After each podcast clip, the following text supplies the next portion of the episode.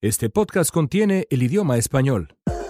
Queridos amigos, ¿cómo están? Bienvenidos al primer episodio del GapFest del año 2018. Decía yo en Twitter que abróchense los cinturones. Hay que tener los cinturones bien abrochados. Mi eh, primera fotografía en Twitter de este año fue eh, una fotografía que tomé de internet de un pequeñito, tendrá, ¿qué será?, 5 o 6 años, agarrado eh, con desesperación de su madre y con el terror reflejado en el rostro porque pues va descendiendo en una pendiente muy peligrosa en una montaña rusa y es que de verdad después del 2017, este 2018 se antoja exactamente así, no solamente para Estados Unidos, no solamente para el resto del mundo, sino también para nosotros nosotros que somos mexicanos, el 2018 pues será un año de verdad muy complicado. Pero lo complicado para los periodistas es particularmente interesante y por eso creo que será un gran año para el GAFES. Les deseo antes que nada un muy feliz año a todos nuestros podcast escuchas. Les suplico que sigan suscribiéndose a nuestro podcast, que sigan calificándonos con ah, generosidad y le doy la bienvenida a mis compañeros con quienes abro el, el GAFEST este año, Dori Toribio, corresponsal de Televisión eh, Española, y Ariel Mutsatsos, corresponsal de Noticieros Televisa, ambos en la capital de Estados Unidos. Están congelándose. Yo estoy con una playerita bastante cachonda aquí, aquí sentado en Los Ángeles. Ustedes, pues, eh, eh, tienen un enorme abrigo sobre otro abrigo. Dori, ¿cómo estás? ¡Feliz año! ¡Feliz frío año abrigo, bufanda, guantes, orejeras. Tenemos de todo. Sopita caliente, té caliente. ¡Feliz año, León! ¿Cómo estás? Muy bien, muy contento. Ariel, ¿cómo estás? Qué gusto saludarte a ti y a todos los que nos escuchan y tener aquí a nuestra amiga Jun en cabina.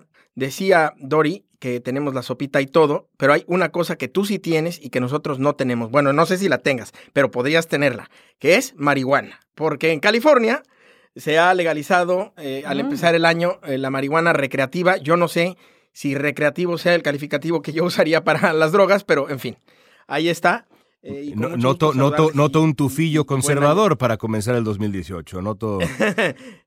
Mira, de, conservador yo tengo poco, ¿eh? Tú lo sabes, pero bueno, está bien. En efecto, la marihuana es ya legal eh, en, su, en su concepción recreativa, la era eh, medicinal acá en California hace un buen tiempo, pero en efecto ya es, eh, ya es, ya es legal. será, yo creo, Ariel, qué bueno que lo, que lo mencionas y vamos ahora a dar paso a las preguntas de nuestros podcast escuchas, que es, digamos, la idea de este primer podcast del año que será sui generis, pero es, es, un, es un buen tema para, para comenzar. Yo creo que va a ser un gran experimento el californiano y a mí, eh, pues francamente, y, quiero, quiero tu opinión, Ariel, eh, eh, sobre esto, porque eres un gran experto en seguridad. A mí sí hay, digamos, un, un sabor de boca amargo que me deja todo este asunto en función de lo que ocurre del otro lado de la frontera, mientras aquí en California, esta que es la sexta economía del mundo, este enorme, enorme estado, con la enorme ciudad de Los Ángeles, la enorme ciudad de San Francisco, la enorme ciudad de San Diego, bla, bla, bla, ya es legal la marihuana recreativa. en México seguimos hundidos en la, en la sangre, sigue toda una batalla, eh, eh, un año violentísimo el 2017, ninguno de los candidatos, eh, ni siquiera el candidato de izquierda, entre comillas, Andrés Manuel López Obrador, va a plantear el tema seriamente, lo va a poner en la mesa. A mí esa, ah, esa situación me, me irrita, francamente. ¿Qué opinas, Ariel? Me parece que lo que tocas es fundamental. México sigue pagando con sangre eh, y con muchas otras consecuencias eh, criminales, eh, esta no legalización o no regulación de las drogas en México y en otros países. Yo soy una persona que, como has dicho, pues estuve involucrado en labores de seguridad del gobierno mexicano durante algunos años y soy un convencido de la regulación de las drogas, quizás con alguna excepción, pero de las drogas en general en los países, pero sin duda de la marihuana. Eh, no porque esté yo en favor de que se fume marihuana, sino porque esté, eh, estoy en contra de todas las consecuencias negativas que no regularla eh, tienen.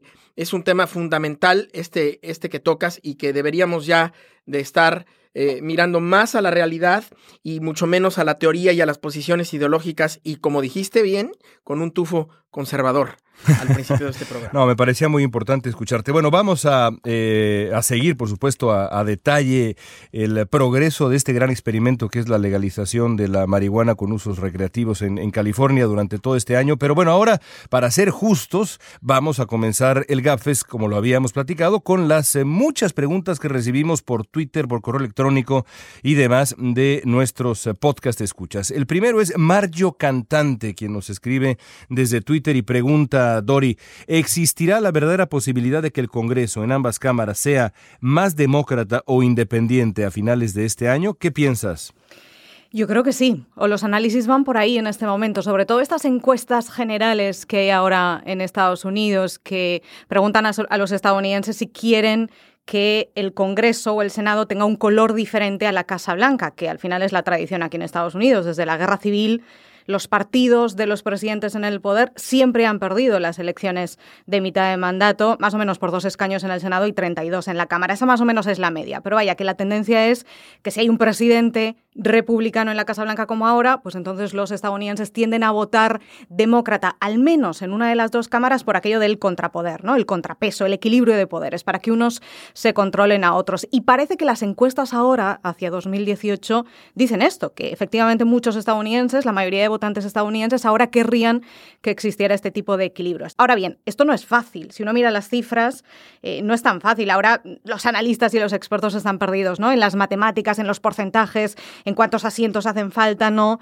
Los demócratas necesitan 24 en la Cámara para recuperar la mayoría y dos en el Senado. Quienes saben mucho de esto dicen que el Senado parece que sí podrían conseguirlo después de las elecciones en Alabama en diciembre de 2017, que de repente, por sorpresa, los demócratas consiguieron arañar la victoria y se han hecho con un asiento más. Y los cálculos están apuntando a Nevada y Arizona. León, si te digo la verdad, nos pasamos 2016 haciendo cálculos y matemáticas y porcentajes y encuestas y números y, diciendo que Donald Trump no podía ganar las elecciones y usando toda esta racionalidad que usamos, ¿no? Los analistas políticos, las razones, las reglas políticas de siempre y luego resulta que fallaron. Y hay tantas cosas que pueden pasar este año, en 2017, empezando por la economía. Así que yo casi nunca me atrevo a hacer estos pronósticos de 100% seguro. La historia nos dice que sí, que en unas elecciones de mitad de mandato el presidente tiene las de perder o el partido del presidente tiene las de perder. Sí. Yo, no, yo no pondría la mano en el fuego, León. Sí, yo, yo, yo creo que, es decir, creo que eh, hay, la segunda variable que mencionas me parece más importante, que es eh, todo lo que no sabemos que va a ocurrir de aquí a las elecciones de noviembre. Sin embargo, creo que el temor que nos dejó a todos el 2016 no, no, no debe evitar que analicemos eh, los, los, los antecedentes, que, que son clarísimos. La encuesta genérica, por ejemplo, en el 2010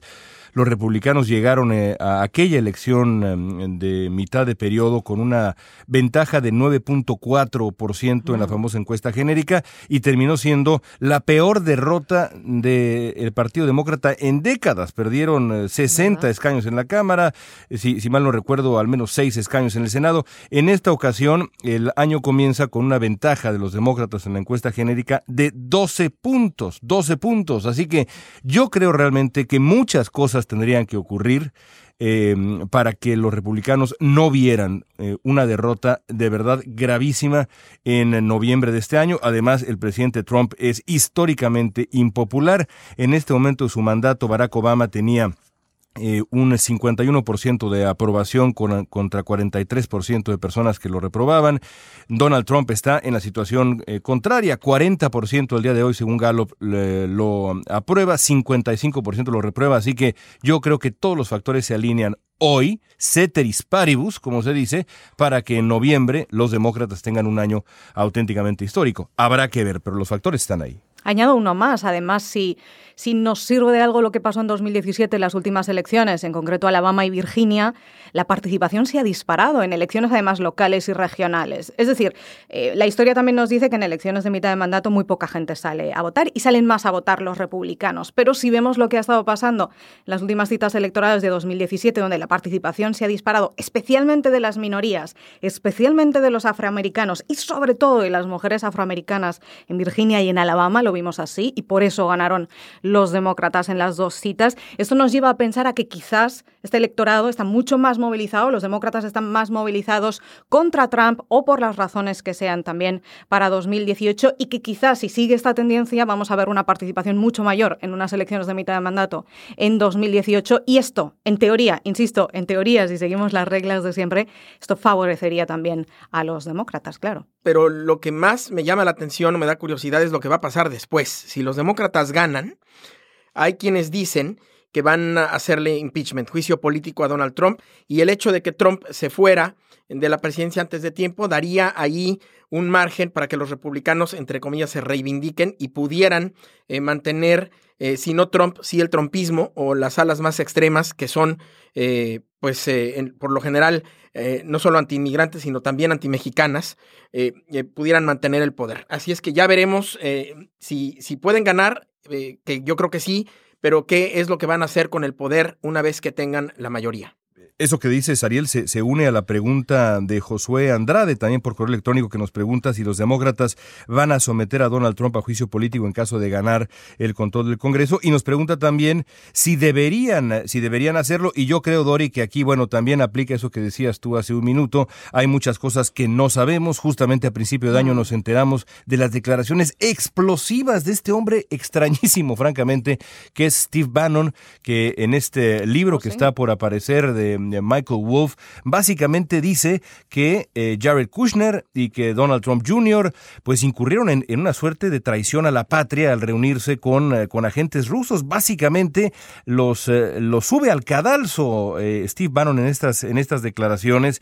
Em, así que bueno, faltan muchos factores. Si a mí me preguntaran, con lo que sabemos hoy, si los demócratas deberían someter a juicio político a Donald Trump, yo diría, como dice Ariel, que no. Creo que lo ideal sería para la salud institucional de Estados Unidos que eh, los demócratas le ganen a Donald Trump, si es que eso es lo que quiere el electorado, en las urnas. Me parece que un juicio político sería además alimento perfecto para todos esos eh, eh, maestros de la teoría de la conspiración que piensan que Donald Trump está siendo objeto de, una, de un complot enorme de los medios de comunicación liberales y de Barack Obama y de los Illuminati y de no sé cuánta estupidez.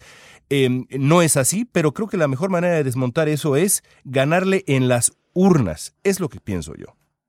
Sí, yo igual. Y añado una razón más. Es decir, yo no creo que los demócratas eh, tendrían que iniciar un, juicio político. Me parece que además no quieren, porque por lo que hemos estado viendo, por ejemplo, la líder demócrata en el Congreso, Nancy Pelosi, cuando ha habido varios intentos de otros demócratas en el Pleno del Congreso de iniciar este tipo de leyes, aunque saben que no iban a salir adelante, pero han intentado votar en varias ocasiones, ella misma había dicho que no era el momento y que esto iba a hacer daño a los demócratas. Y yo, yo añado una razón más. Es muy pronto. Todavía Donald Trump es cierto que tiene una popularidad muy baja, una de las más bajas de la historia de los presidentes en sus primeros años de presidencia, pero en su núcleo duro de votantes, en la gente que le sigue, todavía tiene una adoración casi al 100%. Y esto generaría un malestar, una frustración, yo casi diría una guerra de estos seguidores de Donald Trump. Si solo un año después, dos años después de ganar la presidencia y de ganarla con todas las letras y con toda la legitimidad como ganó las elecciones Donald Trump en 2016, aunque perdiera el voto popular, pero su estrategia con el voto electoral fue definitiva y esto es indiscutible. Y si solo un año, un año y medio, dos años después de ganar estas elecciones, de repente se planteara este tipo de juicio, que ya restaría legitimidad a su presidencia, terminara como terminara. Si Washington de repente se embarca en un juicio político de esta magnitud, esta ciudad se paraliza, este país se paraliza y la agenda política está dedicada a eso. Iba yo a decir, antes de pasar a la siguiente pregunta, que es sobre eh, inmigración, que es muy interesante, que a mí me parece incluso peligroso como estrategia y, las, las, consecuencias me, preocupan, Ariel. Pues sí, pero si el señor Donald Trump de pronto el fiscal especial le descubre que sí cometió verdaderamente un delito, algo que no sea eh, políticamente eh, ambiguo, sino que en realidad haya cometido algún, algún delito. Tendría que ser clarísimo. Las instituciones, tendría que ser clarísimo, pero yo creo que ahí las instituciones y la justicia tienen que estar por encima de la política, de las estrategias eh, y de las personas, y ahí sí tendríamos que decir, pues ni modo, este señor ha cometido un delito y vamos otra vez a pechugar porque este señor se va a tener que ir. Pero si eso no ocurre, yo creo que la verdad sería peligrosísimo. Pero creéis, y voy a hacer un poco de abogado del diablo, que incluso si Müller mañana anuncia cargos clarísimos contra el presidente, que lo dudo, en este entorno en el que estamos, en esta atmósfera en la que estamos ahora mismo de noticias falsas, aunque mañana la investigación presentara unos cargos clarísimos, ¿de verdad creéis no se iba a generar el mismo malestar entre su entorno, su gente, llegando a las mismas consecuencias peligrosas de las que estábamos hablando, porque estamos en esta pseudo realidad en la que algo es verdad pero no es verdad y la gente dice que es mentira y nadie se lo acaba de creer y algunos solo consumen sus tipos de medios y su tipo de entorno. Yo, te diría, Dori, yo te diría, yo te diría esto. Eh, eh, habiendo tenido la experiencia de hablar con eh, votantes trompistas todos los días en el programa de radio que he tenido el gusto de conducir en Univisión Radio y escuchar las teorías de la conspiración en las que creen, cómo, cómo, regresan ante cualquier cosa a la figura de Hillary Clinton, a la figura de Barack Obama, de pronto George Soros y el titiritero no sé cuánto, y los Rothschild y los Rockefeller. Es una locura absoluta y yo creo que no tiene solución. Yo creo que la manera, la única manera, digamos, de revertir eso, de revertir esta cultura del fake news, de la teoría de la conspiración, precisamente es regresar al origen. ¿Y cuál es el origen de la democracia estadounidense?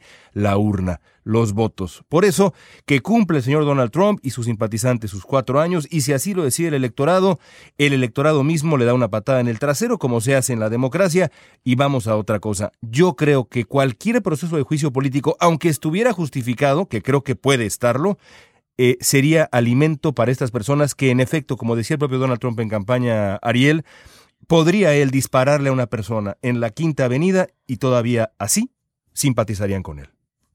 Amén. bueno, vamos a, vamos a, después de haber estado tan de acuerdo, vamos a hablar de migración. Nos preguntan eh, eh, Heidi Strom Moon y también Magda Rodríguez preguntas muy similares. Eh, dicen los inmigrantes que hoy en día están protegidos por DACA o por el TPS terminarán en el 2018 con más protecciones o tendrán todavía menos protecciones. y nos pregunta Magda Rodríguez qué pasará con los Dreamers y con y con Y en este tema yo me declaro pesimista. Me declaro pesimista de nuevo hoy, hoy que estamos eh, grabando, hoy que están ustedes escuchando el podcast. Me declaro pesimista. Puede ocurrir, digamos, que eh, eh, de pronto los demócratas cedan a la presión de Donald Trump y acepten financiarle el famoso muro, acepten el um, este paquete de medidas más draconianas en función de la, de la migración para darle una regularización al estado migratorio de los 800 mil soñadores puede ser. A mí me parece poco probable, me parece poco probable que los soñadores aceptaran algo así. Ellos han dicho una y otra vez, y lo han explicado en este, en este podcast también, que quieren un Dream Act limpio, no quieren ataduras que le hagan la vida difícil a otros inmigrantes indocumentados que ya están acá o a eh, migrantes legales que quieran venir a Estados Unidos. Así que yo creo que en materia migratoria vamos a tener un año eh, de verdad muy doloroso. ¿Qué piensas, Ariel? Yo también eh, pienso eso, pero eh, diría que no soy tan pesimista como tú. Soy algo pesimista, pero a mí me parece que Donald Trump ha demostrado hasta el cansancio eh, que es un tipo transaccional, que no entiende, para bien, que en la diplomacia y en la política a veces se tienen que hacer sacrificios en bien del futuro y de no tener más problemas, administrar crisis, pagar incluso por resolver algunos problemas. Eso no lo entiende porque es un empresario y porque es como es. Pero por otro lado, pues si en el Congreso le terminan diciendo a los demócratas, pues mira, te autorizo otros mil millones de dólares para que levantes otro poquito de muro a cambio de que eh, pase el, eh, eh, la situación de DACA, que se, que se arregle, pues yo creo que eso sí podría ocurrir porque es un tipo transaccional. En ese sentido, no creo que fuera eh, tan negativo para México y para los migrantes, porque es realmente mil millones de dólares más o menos, o, el, monto que sea, si no se habla de todo el muro, en realidad es algo marginal. Eh, hoy tiene autorizado Donald Trump más o menos el 20%, un poco menos, del total que necesita para construir el muro, que vale 25 mil millones de dólares. No se lo van a financiar todo nunca. Pues claro que no se lo van a financiar todo nunca. Y por un lado, y por el otro lado, no se lo van a financiar todo de un jalón. Lo que van a hacer es que se lo van a estar dosificando y dosificando y dosificando. Solamente un poco más de la mitad de muro eh, en sus dos gestiones como presidente, suponiendo que se reeligiera.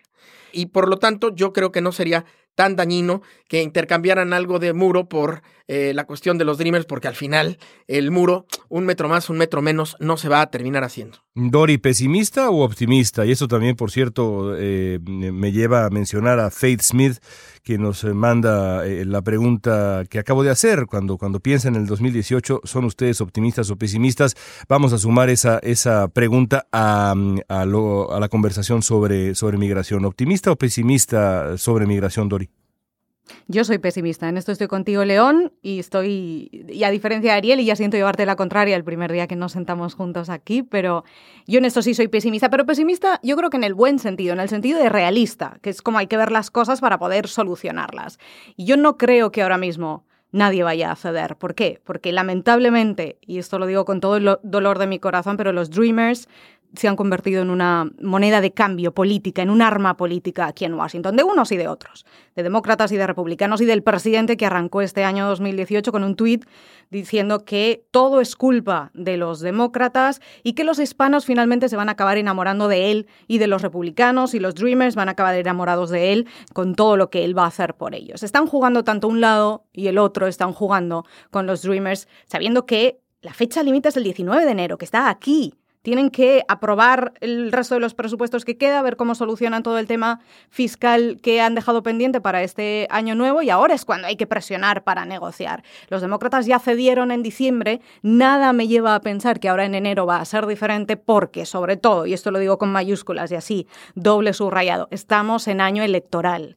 En esto el presidente sabe, juega bien, juega bien sus cartas, sabe cómo contentar a los suyos y sabe que estamos en 2018, sabe que los republicanos lo tienen muy difícil en las elecciones de noviembre y yo no tengo tan claro que vaya ahora a ceder en esto, sino a jugar el arma política, que es echarle la culpa de todo a los demócratas y no importarle las consecuencias para los Dreamers. Y hablando de predicciones para el, 2000, eh, para el 2018, Ariel nos pregunta Josh Keating, eh, querido y admirado colega en eh, Slate, que sigue, sigue muy de cerca la realidad hispana y latinoamericana, nos pregunta mm, pues precisamente eso, nuestro pronóstico para las elecciones mexicanas del 2018 y qué pensamos de Andrés Manuel López Obrador.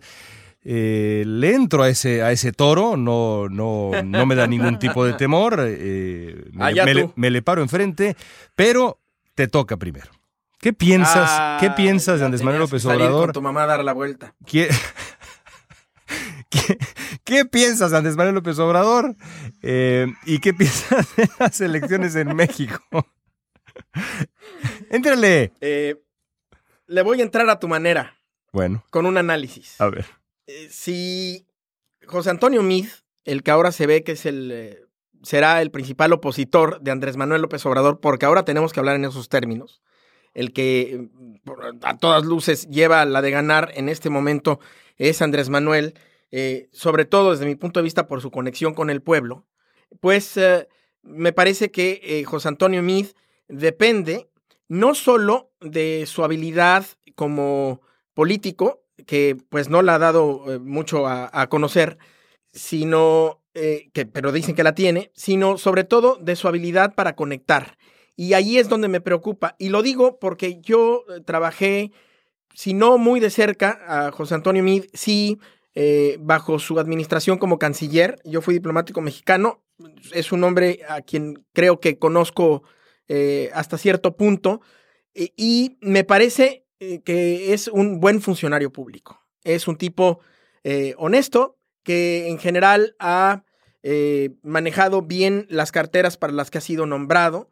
y además, si lo terminamos comparando con otros funcionarios públicos, no, bueno, pues es el rey, ¿no? Eh, porque desafortunadamente la situación no está eh, para estarse enorgulleciendo de nuestros políticos. Sin embargo, no siento que sea un hombre que vaya a tener una buena candidatura en términos de conexión con el pueblo. Me parece que no sería mal presidente, pero sí me parece que sería, eh, va a ser un candidato con, grandes retos. en el caso por no decir limitaciones. por no, decir, limitaciones. Y me parece que el caso de Andrés Manuel López Obrador es justo lo contrario.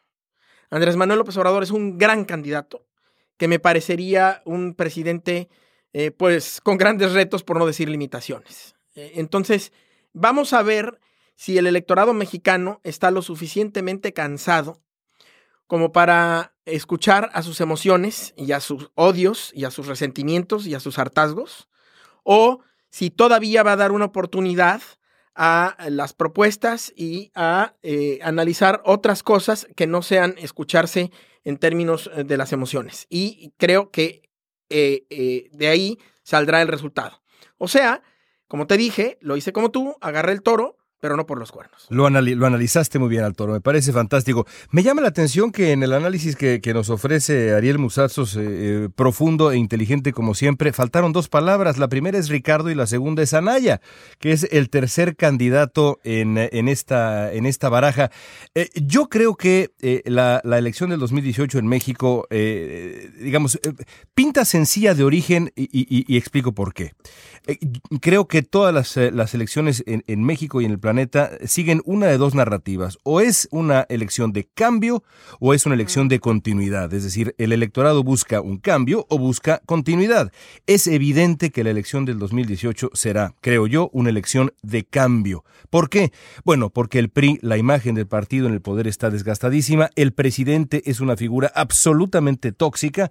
Eh, la Casa Presidencial festejaba cuando Peña Nieto, después de los sismos, alcanzó el 30% de aprobación y bueno, estaban realmente de fiesta, abrieron botellas de, de, champaña, de tequila, de mezcal, de lo que haya sido, porque habían alcanzado el 30%. Es una figura absolutamente tóxica, de ahí que hayan escogido como candidato del PRI a un hombre que nos quieren vender como un outsider, cuando en realidad el candidato del PRI, solamente por ser candidato del PRI, ya es un insider, porque este partido es un partido voraz que es más que un partido, es un sistema político. Entonces, la elección en México 2018 será una elección de cambio. Por eso yo creo que el candidato del PRI, eh, a pesar de que cuenta con una enorme maquinaria, lleva las de perder. Entonces, nos quedan dos candidatos que han abogado no por la continuidad, sino por el cambio. Uno de manera absolutamente obsesiva, que es Andrés Manuel López Obrador, lo ha dicho desde hace 15 mm, años, a pesar de que fue priista en su juventud y demás, él dice que él representa el cambio verdadero, ha sido parte de su discurso desde que comenzó a buscar la presidencia hace mucho tiempo, cuando todos éramos eh, mucho más jóvenes. Y el otro candidato, Ricardo Anaya, el candidato mm, del PAN, eh, el PRD, eh, y Movimiento Ciudadano. Este hombre, joven, 38 años de edad hasta donde recuerdo, eh, pretende representar una nueva generación de políticos mexicanos, un hombre, eh, un hombre preparado, un hombre políglota que habla francés perfectamente, que habla inglés perfectamente, cosa no menor después de los osos que hizo Enrique Peña Nieto en su mandato cuando utilizó la palabra infrastructure para hablar de infrastructure y demás. representa, representa o dice que, que quiere representar el cambio. Todo esto y respiro para decir que yo creo que la batalla por la presidencia terminará siendo entre dos opciones de cambio, la opción que representa Andrés Manuel López Obrador, la opción que representa Ricardo Anaya. Creo que la elección se va a definir en gran medida en los tres debates que va a haber. La gente del Instituto Nacional Electoral promete que van a ser debates a la estadounidense, o dirían algunos a la gringa, es decir, bien hechos, bien armados de confrontación. Si es así, creo que veremos debates históricos y creo que al final será el joven Anaya contra el no tan joven López Obrador, y no nada más en edad, sino en ideas, y veremos qué termina por ocurrir. Eso es, digamos, mi análisis. Nada más una cosa rapidísima. Y yo añadiré otra después. Ricardo Anaya también tendrá que conectar eh, con el pueblo eh, que lo va a elegir. El, el, el, candidato que se enfrente a López Obrador al final, el que sea que, tiene, que tenga más posibilidades de ganar, eh, pues tendrá que conectar con el pueblo. Y yo no sé qué tanto un político llamado Popis o Pirurris, como le dijo Andrés Manuel López Obrador. Hay que explicar qué es Pirurris. Pirurris es alguien, sí, alguien de, de la clase alta eh, un riquillo. Acostumbrado a grandes lujos, un, a grandes lujos, un riquillo, un hijo de papi, o como se le conozca. Eh, ¿Cómo se diría eso en España, Dori? En, España es un super socorro. Bueno, hijo de papi creo que es universal. Nosotros tenemos también la palabra pijo, que pijo. es como fresa o así. pijo, eso sí, es muy cierto. O sea, los que le van al Real Madrid todos son pijos. No. no, un momento, por favor. ¿Qué pasó? Ahí estamos entrando en territorio. ¿Cómo? Maestro Krause, calma. Bueno, pues es el dinero ahí, ¿no? ¿No? No. ¿No? ah, vaya, no. Continúe. estábamos hablando mejor de política antes de meternos en Honduras. Estábamos hablando mejor de eso. De religión y de fútbol no, ya que hemos decidido renunciar a no hablar de política. O de fútbol luego, luego. Luego. Entonces, eh, no sé qué tanto conecte un candidato que efectivamente tiene todas las características que has dicho, pero que tiene una esposa que vive en Estados Unidos y unos hijos que van a una escuela de lujo en Estados Unidos. O que han vivido en Atlanta y han ido, porque parece ser que, que, ya volvieron a México, pero en efecto tuvieron una vida en Atlanta que el señor tendrá que defender. En fin, Dori, te escuchamos. Dos puntos voy a añadir y me permitís con la mirada exterior que voy a hacer yo desde fuera de México. Una es lo importante que son eh, estas elecciones y en general lo que va a pasar en México en 2018 para todos. Yo diría que los ojos del mundo están puestos también en México este año porque en estos análisis León de anuales, estos balances del año que hacen muchas empresas, muchas revistas, muchos medios de los principales riesgos para el mundo en 2018, por ejemplo el de la revista Time, incluye a México, lo llama el Momento México, como uno de los 10 riesgos principales para el mundo en 2018, por las elecciones presidenciales y también por lo que pase con las negociaciones del futuro del Tratado de Libre Comercio de América del Norte. Y dos, eh, me parecía muy interesante lo que decía sobre López Obrador y el cambio. Y es aquí donde yo pondría el pero. Sí, el candidato del PRI tiene muy difícil ahora desvincularse de la imagen de la falta de popularidad del gobierno impopular de Peña Nieto y, hacer ese cambio o vender una imagen de cambio arrastrando. Eso es muy complicado, pero ojo, porque cuando un candidato se vende como el candidato de cambio, como lleva haciendo tanto tiempo López Obrador, también hay que venderse como el candidato del futuro y esto, esto pasa en muchísimos países y es una norma general en política. Eso es muy difícil. Además de cambio hay que prometer, hay que prometer futuro o hay que vender futuro. Y dos, ojo a las sorpresas, porque está pasando en México algo que está pasando en muchos de nuestros países y es lo que comentabais los dos, Ariel y León, y es el malestar, la frustración, el hartazgo de la gente con la clase política y con el gobierno, la decepción en general. Esto está pasando en muchos países y esta es la bomba de relojería que después da muchas sorpresas en las elecciones. Cuando la gente acude a las urnas a votar, guiada por la frustración o por el malestar, ojo a las sorpresas después. Sí, eh, vamos a, cambiar de tema, por supuesto que en el GAFES vamos a seguir de cerca, muy de cerca, la eh, elección mexicana y tendremos invitados a sorpresa que ya tenemos ahí alineados que van a ser muy interesantes sobre este, sobre este tema. Bueno, vamos a ir cerrando con algunas preguntas que eh, trataremos de responder un poco más rápido y que parecen muy interesantes, algunas provocaciones que, lo, que lo son. A ver, ¿qué pasará primero en Estados Unidos? ¿Un presidente abiertamente gay? Eh, o un presidente latino? Yo espero, León, que haya una presidenta mujer. Con perdón, que ya sé que no es ninguna de las dos opciones, pero eso es lo que en principio me parece que vendría ahora. Y después, eh, efectivamente, eh, alguna de las minorías tocaría un presidente latino. Así que, ¿crees que primero debe haber o habrá una presidenta mujer y luego em, tendremos ya quizá un presidente latino y, y demás y después, después un presidente que sea abiertamente gay? Sí, porque es la tendencia que estamos viendo ahora, no solo porque ya hubo una primera candidata presidencial de un gran partido de la historia, Hillary Clinton, en 2016, sino porque fíjate lo que hemos estado viendo en 2017 y ahora como empieza el impulso de 2018 con los movimientos de Yo también, con las mujeres abriendo y disparando la participación política en votos, en elecciones y con las mujeres presentándose también en cifras importantes y en grandes porcentajes a las propias elecciones. Lo vimos así en Virginia y se dice que está pasando también ahora, que hay muchas mujeres preparadas para presentarse a las elecciones en, en 2018. Esta parece ser la tendencia ahora, por lo que hemos visto en los últimos dos y tres años. Por eso mi conclusión es que primero vendrá una de estas candidatas que está ahora en ascenso hacia la presidencia de Estados Unidos y después veremos el empuje de las minorías. Además, además hay eh, por lo menos dos figuras eh, que, que, se están eh, pues ya enfilando de manera muy clara, creo yo, a buscar la candidatura demócrata en el 2020.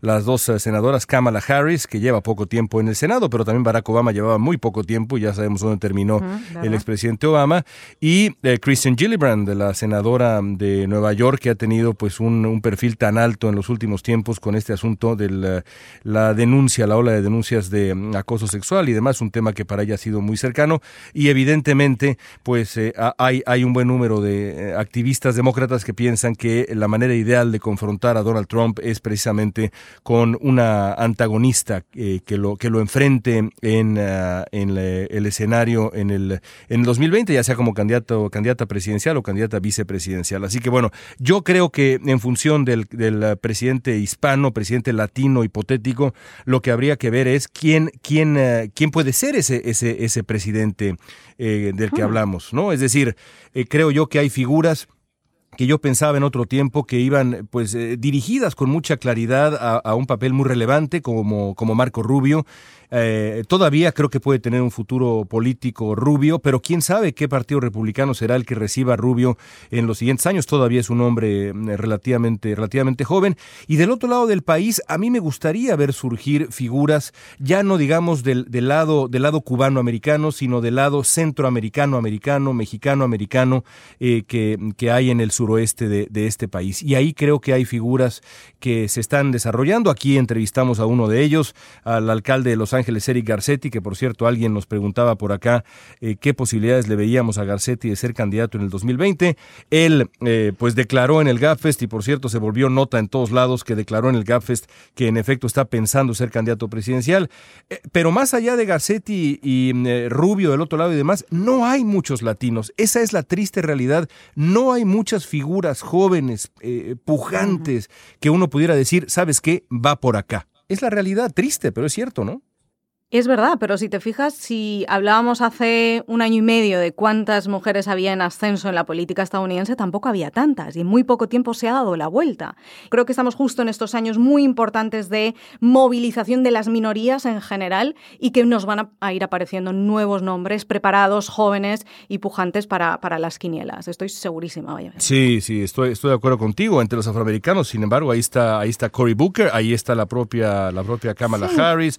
Eh, eh, eh, creo que tienes razón, pero de nuevo, nos, nos, sobran dedos de, las manos si pensamos en auténticos líderes políticos de la comunidad hispana, e incluso creo yo en la comunidad afroamericana, en, a ese calibre, como posibles aspirantes presidenciales. En fin, estás escuchando el GapFest en español, una coproducción de Slate y Univision Noticias.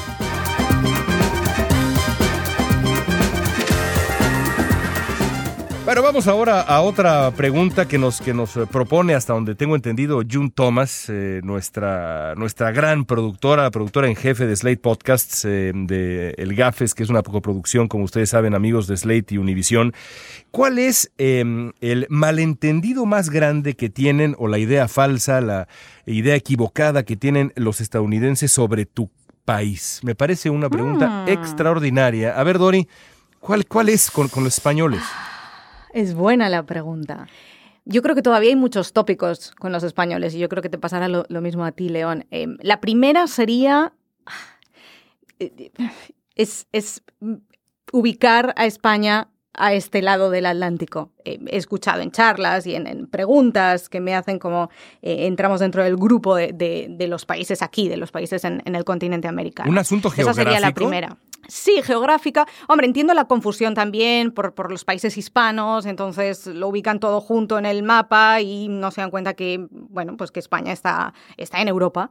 Y lo segundo, un tópico seguro, el de la siesta no sé a cuánta gente he conocido, sobre todo aquí en Estados Unidos, que lo primero que me preguntan fascinados es cómo los españoles dormimos la siesta todos los días y que qué bien que tengamos esas horas para descansar. Y bueno, la siesta, que sí, todavía hay gente que la sigue haciendo y todo eso, pero vaya, que no, que, no, que tenemos jornadas completas en el trabajo, que uno no se puede ir a casa a dormir así tranquilamente, que no, que no, que no es tanto como yo a veces tengo la percepción que tienen esa imagen de nosotros echando siestas todo el día. No, no, esto ya, esto ya no es tan así, aunque ya la ciencia y los médicos han demostrado los beneficios de, la siesta y mucha gente lo está adoptando, pero en España lo, cierto es que, lo hemos perdido un poco, pero este es otro de los tópicos que siempre, eh, que siempre escucho. ¿Y tú, León? No, bueno, yo, yo ah, diría dos cosas. lo primero, evidentemente, es la, la, idea de que México es un país universalmente caótico y peligrosísimo. Em, recuerdo haber viajado ah. este, este mismo año con una familia de amigos eh, estadounidenses a México y la, la, la pregunta de, de, el padre de esta familia cuando le dije que iríamos a México em, fue, fue doble. Lo primero que me dijo es, bueno, ¿y, y, y ¿Cuánto va a costar el, auto blindado que vamos a rentar para movernos por la Ciudad de México? Y la segunda pregunta fue, la segunda pregunta fue, oye, ¿y hay Wi-Fi? Entonces, y, estamos hablando de una persona, y estamos hablando de una persona no solamente entrañable, sino muy informada. Y bueno, le dije, mira, mi querido amigo, no vamos a rentar un auto blindado, eh, te lo aseguro, vamos a ponernos una camionetita ahí con los niños para que podamos ir al centro de la Ciudad de México y demás, y te aseguro que hay wifi. Por supuesto, para el em, tercer día de la vacación, el señor a las 7 de la mañana salía del hotel caminando a un cafecito donde había encontrado unas conchas maravillosas y un eh, café, café fantástico, él solito caminando y regresó con una idea de México completamente distinta. Y por supuesto, esto, algo que a mí también me enoja profundamente es la idea de que México es un país holgazán, cuando está demostrado ah. que eh, eh, en México se trabajan horas que en muy pocos países del mundo se trabajan. A lo mejor, y por otras razones, y no tiene nada que ver con los mexicanos, sino con otro tipo de cosas como el sistema y demás, no con la eficacia que deberían trabajarse, pero los mexicanos somos increíblemente trabajadores de flojos y de holgazanes, tenemos absolutamente nada yo no sé si eh, yo quisiera hablar de un malentendido, más bien diría que el problema que México tiene en Estados Unidos no es un problema de imagen, sino de respeto. Eh, y que creo que también eso ha, sido un error garrafal del gobierno de México, eh, que ha querido arreglar la imagen de México, volviéndolo más atractivo. No tenemos un problema de atractivo. a los Estados Unidos les, les gustan nuestras playas, nuestra comida, nuestra gente, les gusta visitar nuestros paraísos. En ese sentido no tenemos ningún problema a, nosotros eh, nos puede caer muy bien una persona y nos podemos poner a ver el fútbol con ella y podemos ir al cine. Pero cuando nos ponen a trabajar con esa persona, ahí decimos, ay, no, porque es que mi compadre es medio flojo. No, pues es que mi compadre, pues como que no le sabe a esto. Ahí es donde los mexicanos tenemos, por desgracia, un problema de respeto y de reputación en Estados Unidos y es además un eh, problema eh, no solo difícil de resolver, sino que no es, eh, no coincide con la realidad. Como ustedes lo acaban de decir, eh, los mexicanos somos muy trabajadores. En general salimos en los últimos lugares en, cualquiera de en cualquiera de los estudios que hace la Organización para la Cooperación y el Desarrollo Económicos, de la cual somos miembros, y fuimos el primer miembro latinoamericano. Pero hay dos cosas en las que siempre salimos hasta arriba. En qué tan felices nos consideramos y en qué tanto trabajamos. ¿Sabéis? Os voy a terminar por terminar con un punto positivo esta pregunta de Jun. ¿Sabéis con qué tópico positivo me sigo encontrando yo hoy, todavía en 2018, aquí en Estados Unidos, sobre España? Lo que me sigue preguntando la gente. Y es sobre el Mundial de 2010. Yo justo llegué a Estados Unidos aquel verano. Todo el mundo me preguntaba y me felicitaba por el Mundial de Fútbol, lo que fue una sorpresa muy agradable. Pero hoy, siete años después, ocho años después, todavía me siguen felicitando por el Mundial de hace siete años. Lo que no os voy a mentir, todavía es maravilloso por el recuerdo. ¿eh? Oye, ah, pues eso nos lleva a la penúltima pregunta, rapidísima. ¿Quién va a ganar? Y solamente necesitamos una palabra, el nombre de un país. ¿Quién va a ganar el Mundial 2018? Eh, Yo comienzo Alemania. Ariel. Inglaterra. Alemania también. Y la última pregunta de esta edición especial de El GAFES con, con ah, preguntas de nuestros podcast escuchas, nuestros colegas y demás, la tienes tú, Ariel. Es de Eric Rora Turégano y nos pregunta cuáles creen que son los mejores perfiles de Twitter para seguir la actualidad política de Washington. Si les parece, yo pongo eh, mis primeros dos perfiles. A ver. El primero es Axios mm, y el segundo es Dori Toribio. Uy, te voy a mandar un jamón. Sí, oye, pero oye. No, de verdad es una máquina, es una máquina de tuitear. Ustedes vean el tweet line de Dori Toribio y está en todo. Eh, pero verdaderamente en todo. Yo no sé a qué hora duerme. Pues no duerme, por eso, su, por eso su, su, deseo de año nuevo, su carta Santa Claus del podcast del año pasado era que Santa Claus le mandara sueño, quería dormir Dori, por eso, porque no para de tuitear. La verdad es que sí, estoy de acuerdo contigo, Dori, eres, eh, eres eh, fabulosa tuitera, eres eh, además de, intereses universales, lo cual pues hace todavía más interesante seguirte. así que yo me, yo me sumo a ello sin necesariamente esperar un jamón, aunque bueno, si el jamón viene en camino ciertamente no me voy a quejar. Bueno, a ver, me, toca a mí antes de que la gran tuitera nos diga quién sigue. Eh, yo, yo, yo tengo una lista, primero que nada, bastante exhaustiva que he ido formando a lo largo de los años que se llama Indispensable y que está pues en mi perfil de, de Twitter, que es eh, León Krause, K-R-A-U-Z-E, y ahí eh, pueden ustedes ver a las 298 personas que yo considero absolutamente indispensables en el análisis, no solamente de Washington, sino en general, gente que me parece, pues eso, no solamente interesante, sino incluso indispensable. Algunos nombres, no sé, Jonathan Chait, que me parece un tipo sensacional, una de las plumas que más respeto, que estuvo en el New Republic, ahora está en el New York Magazine, Greg Sargent del Washington Post, tu colega Maggie Haberman del New York Times, Dory, Ian Bremer, Jake Tapper, Ezra Klein, en fin, hay muchos, muchos nombres que están ahí, pero pues me gustaría, dado que nos preguntan, y me siento muy honrado de hacerlo, pues remitir a nuestro amigo podcast escucha que, que nos pregunta a mi lista de indispensables en mi, en mi perfil de, de Twitter. ¿Tú, Dori?